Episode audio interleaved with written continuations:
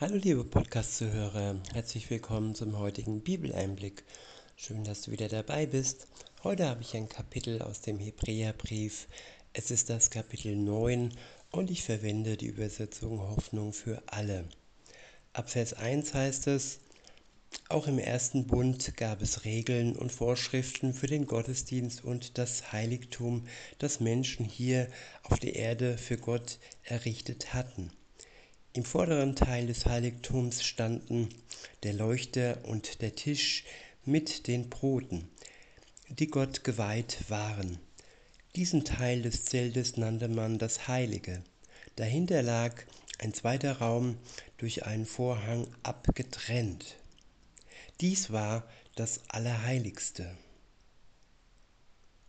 Ja, und genau dieser Vorhang zerriss nach dem Tode Jesu am Kreuz für uns.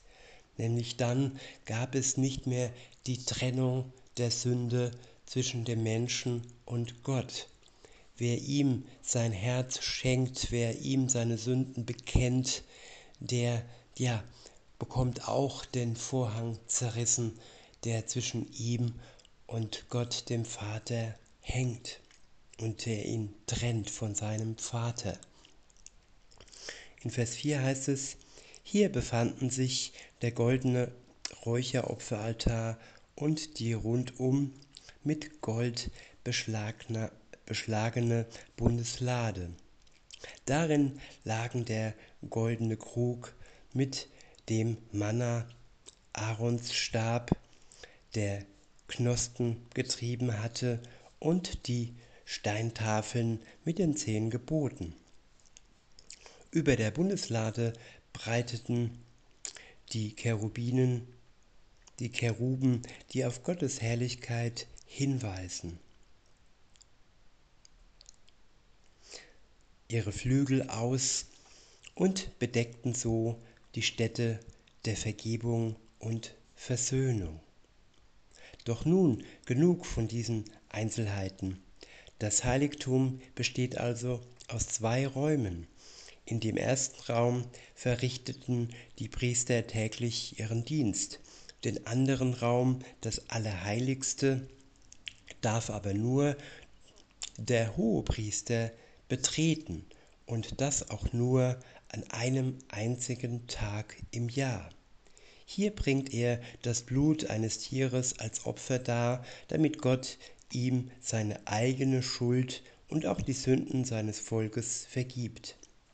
Der Heilige Geist wollte auf diese Weise sichtbar werden lassen. Solange das irdische Heiligtum noch steht, bleibt uns der Zugang zum Allerheiligsten zu Gott verschlossen. Das irdische Heiligtum ist nichts anderes als ein Bild für unsere gegenwärtige Zeit.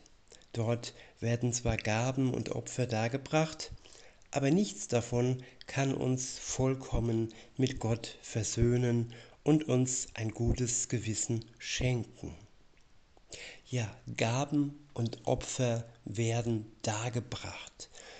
Lasst uns mal weggehen von den Tieropfern.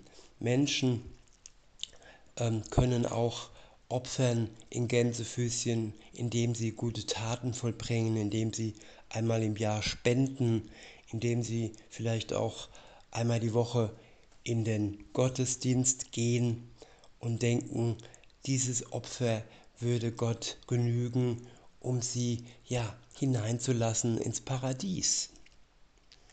Aber all die Opfer, die der Mensch ohne in Verbindung mit Jesus Christus zu stehen, ohne eine Beziehung mit ihm zu haben, ohne von ihm äh, ja gerecht gesprochen worden zu sein.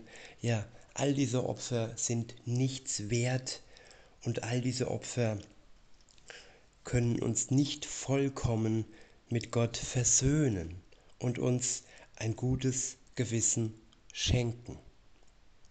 In Vers 10 heißt es, denn in einem solchen Gottesdienst werden doch nur Vorschriften befolgt, die das äußere Leben regeln.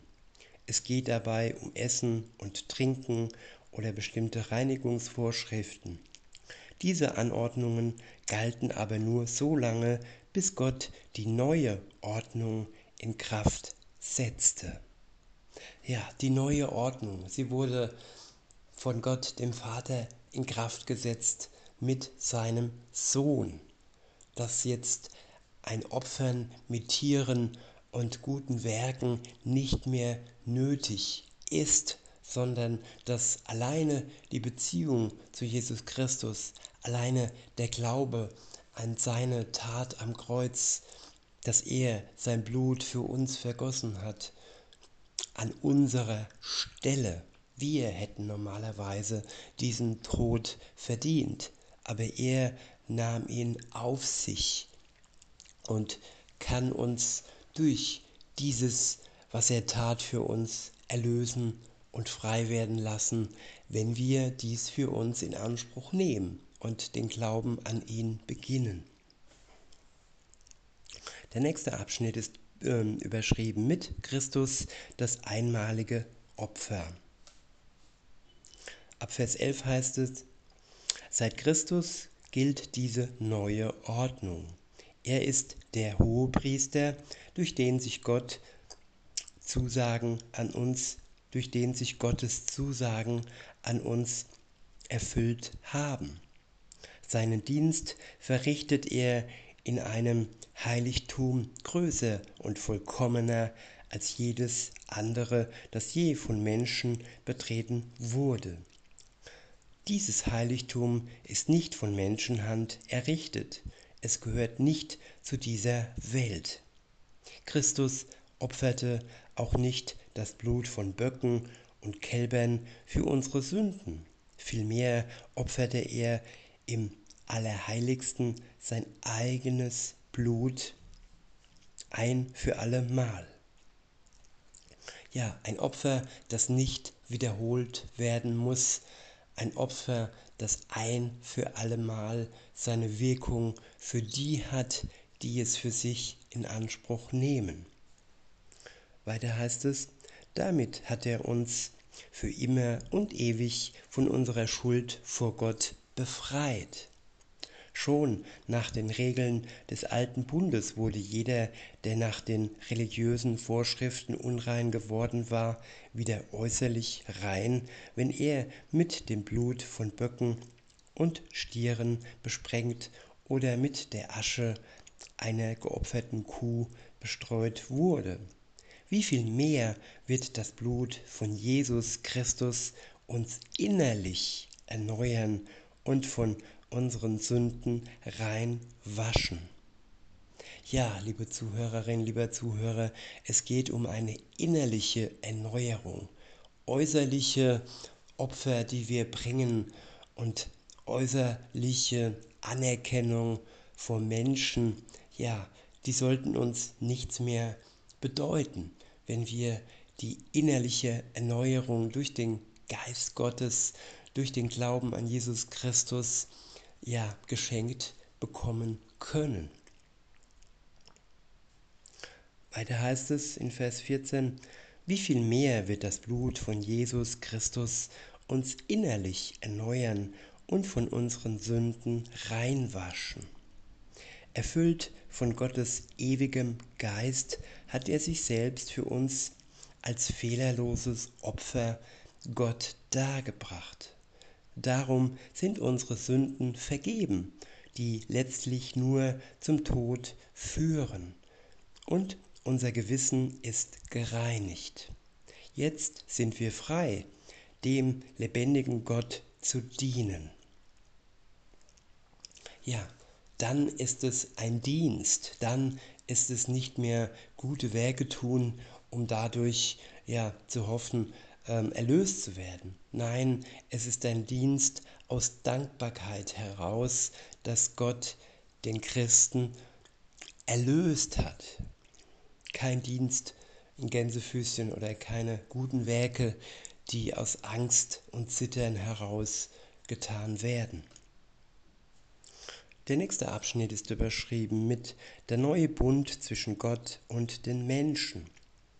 In Vers 15 heißt es, so hat Christus den neuen Bund zwischen Gott und uns Menschen vermittelt. Er starb, damit die Sünden aufgehoben werden, die unter dem alten Bund geschehen sind. Nun können alle, die Gott berufen hat, das von Gott zugesagte, unvergängliche Erbe empfangen, das ewige Leben bei Gott. Ich wiederhole Vers 15. So hat Christus den neuen Bund zwischen Gott und uns Menschen vermittelt. Er starb, damit die Sünden aufgehoben werden, die unter dem alten Bund geschehen sind. Ja, der neue Bund, das ist die Eheschließung zwischen uns und Jesus. Er als unser Bräutigam und wir alle als Christen als seine Braut. Es ist ein neues Leben, ein neuer Abschnitt, der uns geschenkt wird. Neu und frei von unserer Schuld können wir dann den Dienst für Gott tun. Weiter heißt es, nun können alle, die Gott berufen hat, das von Gott zugesagte, unvergängliche Erbe empfangen, das ewige Leben bei Gott. Beim neuen Bund ist es wie bei einem Testament. Ein Testament wird erst eröffnet, wenn der Tod seines Verfassers nachgewiesen ist. Solange er lebt, ist es ohne jede Rechtskraft. Erst durch seinen Tod wird es gültig. So wurde auch schon der alte Bund erst rechtskräftig, nachdem er mit Blut besiegelt war. Als Mose dem Volk Israel alle Gebote des Gesetzes mitgeteilt hatte, nahm er das Blut von Kälbern und Böcken, vermengte es mit Wasser und besprengte mit Hilfe von Ysopzweigen und roter Wolle das Gesetzbuch und das ganze Volk. Dann sagte er, dieses Blut besiegelt den Bund, den Gott mit euch geschlossen hat. Ja, und der neue Bund wurde durch das Blut Jesu beschlossen, den Gott mit denen geschlossen hat, die an Jesus Christus und seine Tat am Kreuz und seine Auferstehung glauben. Weiter heißt es, ebenso besprengte Mose das heilige Zelt und alle Gefäße und Werkzeuge für den Opferdienst. Nach den Bestimmungen des alten Bundes wird fast alles mit Blut gereinigt. Denn ohne Blut ist eine Vergebung der Schuld nicht möglich. Der nächste Abschnitt ist überschrieben mit Christus setzt sich für uns ein. In Vers 23 steht, deshalb musste das heilige Zelt, das als Abbild des himmlischen Heiligtums hier auf der Erde stand, durch das Blut von Tieren gereinigt werden. Als es aber um das himmlische Heiligtum ging, war ein besseres Opfer nötig. Schließlich ging Christus nicht in ein von Menschen erbautes Heiligtum, das ja nur ein Abbild des wahren Heiligtums ist. Er betrat den Himmel selbst, um jetzt vor Gott für uns einzutreten. Ja, das tat er wieder nach der Himmelfahrt zurück zu seinem Vater in den Himmel, nachdem er auferstanden ist und sich seinen Jüngern und vielen, vielen Menschen gezeigt hat. In Vers 25 heißt es, Christus brauchte sich nur ein einziges Mal zu opfern. Der Hohepriester dagegen muss jedes Jahr aufs Neue ins Allerheiligste gehen und Gott das Blut eines Tieres darbringen. Wie oft hätte Christus dann seit Beginn der Welt schon leiden müssen? Aber er ist jetzt am Ende der Zeit erschienen, um ein für allemal durch seinen Opfertod die Sünden zu tilgen. Jeder Mensch muss einmal sterben und kommt danach vor Gottes Gericht. So ist auch Christus ein einziges Mal gestorben, um alle Menschen von ihren Sünden zu erlösen. Wenn er zum zweiten Mal kommen wird, dann nicht, um uns noch einmal von unserer Schuld zu befreien.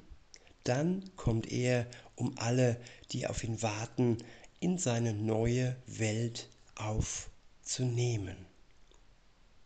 Ja, welche wunderbare Aussicht für alle, die an Jesus Christus glauben. Wenn er wiederkommt, dann kommt er, um alle, die auf ihn warten, in seine neue Welt, in seine neue himmlische Welt aufzunehmen.